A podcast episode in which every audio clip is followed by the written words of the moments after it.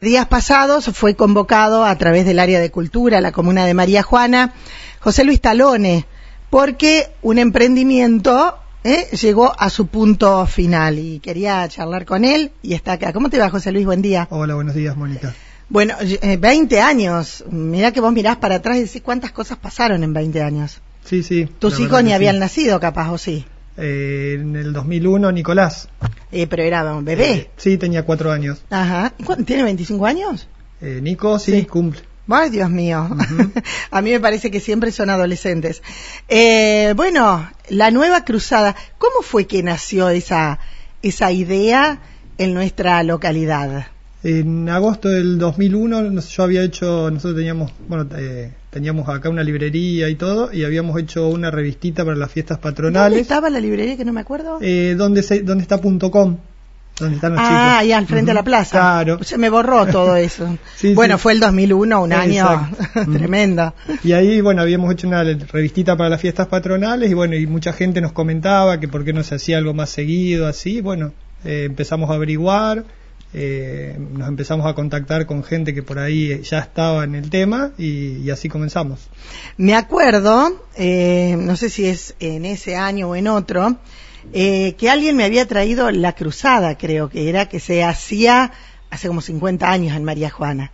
Y creo que a partir de ahí fue que nació la nueva cruzada. Claro, eh, o sea, yo en realidad nunca la vi a la edición, pero bueno, ahí nos comentaban, eh, cuando habíamos hecho eso, que había una edición impresa que venía años anteriores que se llamaba La Cruzada. Entonces por eso decidimos también ponerle este nombre. Eh, ¿Quién te, te ayudó? ¿Con quién trabajaste durante todo este tiempo, mm, José Luis? Eh, En el comienzo lo empezamos a hacer con Pablo Tritem. Eh, ahí empezamos con él porque el papá también trabajaba en una edición impresa así de, de tostado.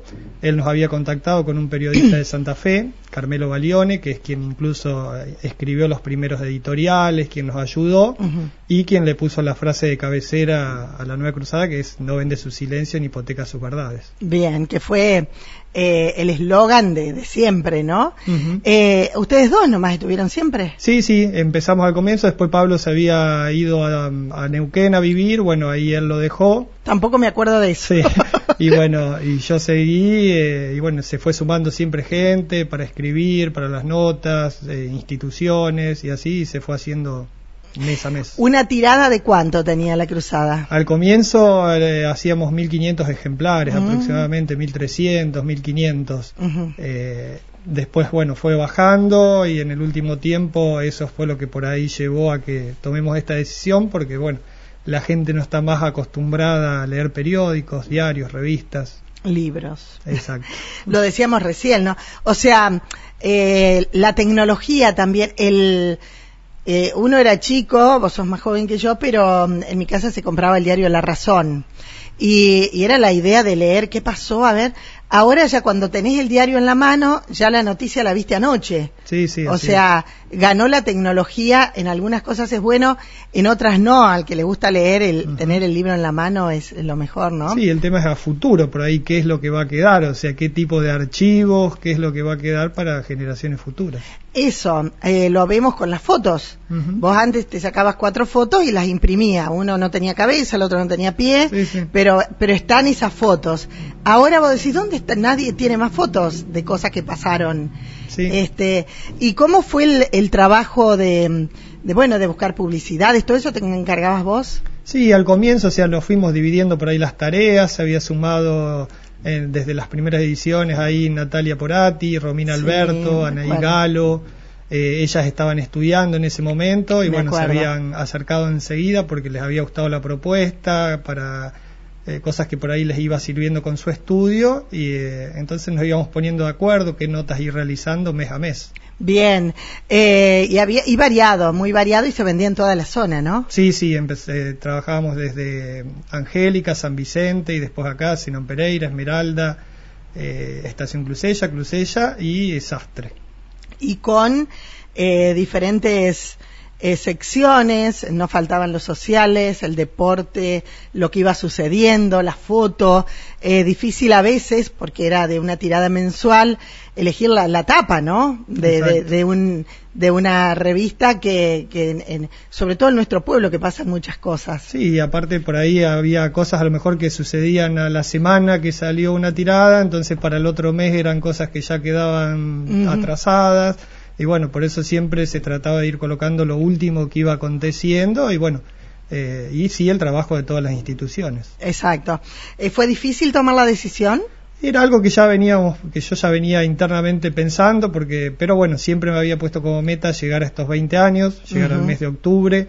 Eh, año, me recuerdo que un, el año anterior por ahí habíamos pensado con Susana Viña, uh -huh. habíamos pensado en hacer algo eh, para los 20 años y bueno, eh, eso también fue, fue ayudando a tomar la decisión. Bien. Eh, ¿Cuáles eh, fueron, cuál fue las primeras notas, te acordás? Eh, la primera, me acuerdo que en la tapa estaba Chani Ferrero, eh, porque había ido a jugar eh, de un torneo internacional. España, ¿o no? Ah. no recuerdo bien ahora, pero estaba, era de un torneo internacional. Bien, bien. Ella era la tapa, fue la sí, tapa. ella fue la tapa. Y la, la última tapa la tenés ahí. La, la, última tapa sí, pusimos un, yo hice una foto con todos ejemplares. Eh, ah.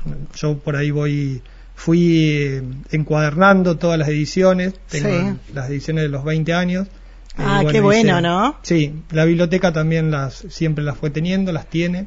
Eh, bueno. Es un archivo importante ese. Sí, Como sí. vos decís, para generaciones futuras. Uh -huh. Porque ahí, eh, año tras año, mes a mes, está lo más importante que ha sucedido. Que sí. Está sí, bueno para las próximas generaciones. Así que en la tapa de la última edición están diferentes. Uh -huh. eh, ¿Y ahora te dedicas a? No, no, yo sigo con mi trabajo ah, habitual. Bien, bien, bien, con tu trabajo sí, comercial. Sí, siempre dicen, sí, nada más que bueno, eh, esto lo, lo, hacía medio como algo, un hobby, algo que me gustaba hacer. Eh, si bien por ahí, bueno, económicamente siempre cosas suman y todo, sí. pero bueno, era algo que hacía extra laboralmente. Digamos. Bien. Bueno, José Luis, felicitaciones ¿eh? por todos estos años. Eh, tenía una muy buena edición, un buen papel, buen material, fotos, ¿eh? siempre eh, de elecciones, recuerdo a José Luis tomando la foto de, uh -huh. del equipo ganador aquí en nuestra localidad, este, y siempre con, con fotos y demás y cobertura de, de, eventos en nuestra localidad. Así que felicitaciones por estos 20 años bueno, y gracias por venir. ¿eh? Gracias y bueno, aprovecho también para agradecerle a todas las instituciones, comercios, auspiciantes, todo que nos acompañaron en estos 20 años. 20 años, que no es poco. Eh, muchísimas gracias. ¿eh?